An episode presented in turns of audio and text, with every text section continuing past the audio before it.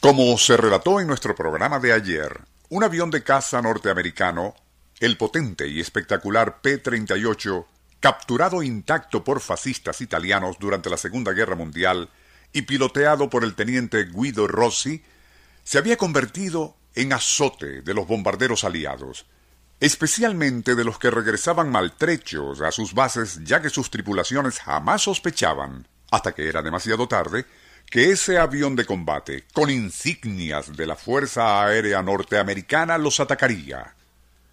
Tocó al teniente coronel Harold Fisher, cuyo B-17 había sido derribado por Rossi, idear un ingenioso ardid para vengarse del artero italiano. Hizo acondicionar a otro bombardero B-17 con blindaje y armamento extra. Luego, y cuando las fuerzas aliadas ocuparon el pueblo de Constantin, en el sur de Italia, donde vivía Gina, la esposa de Guido Rossi, Fischer se las ingenió para conocerla y seducirla. Luego hizo pintar una exacta semblanza de su rostro en el fuselaje del B-17 dotado de armamento extra, contando con la airada reacción del italiano al enterarse de aquello y su inevitable ataque.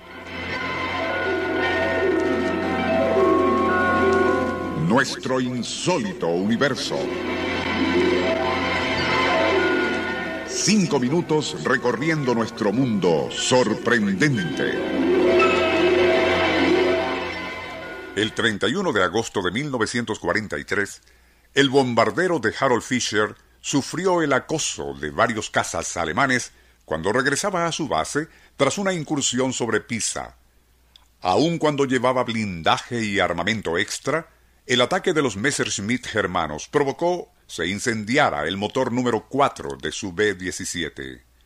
Rezagado y con otro motor fallando, Fischer se disponía a soltar todo peso superfluo cuando escuchó la voz de su artillero anunciando que un P-38 con insignias norteamericanas se les acercaba.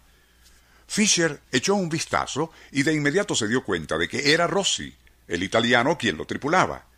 Luego, y para mayor certeza, escuchó en su radio, y en la misma frecuencia utilizada por las escuadrillas de bombardeo, una voz diciendo en inglés, pero con fuerte acento italiano. Bella mujer esa Gina, pintada en su fuselaje. ¿Acaso vive en Constantina?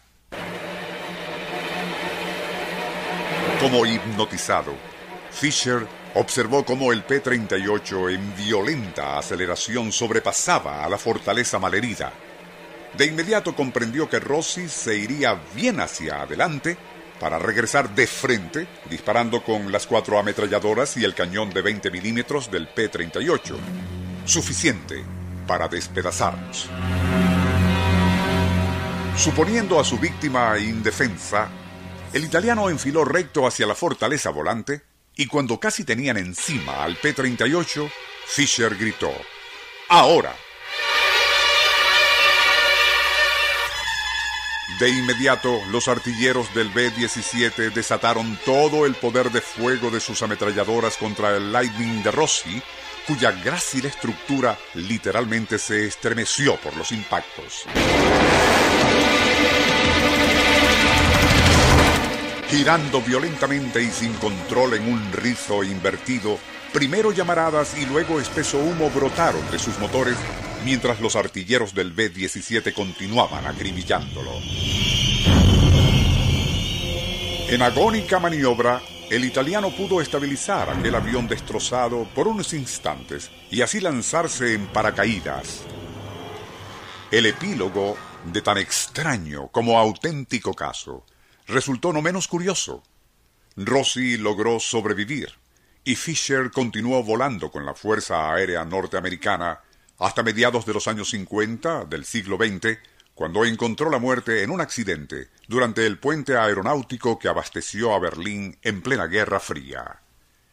Entre los muchos que acudieron a rendir honores al comandante Harold Fisher durante sus pompas fúnebres, estuvo quien había sido su más encarnizado enemigo, el piloto de la Fuerza Aérea Italiana, Guido Rossi.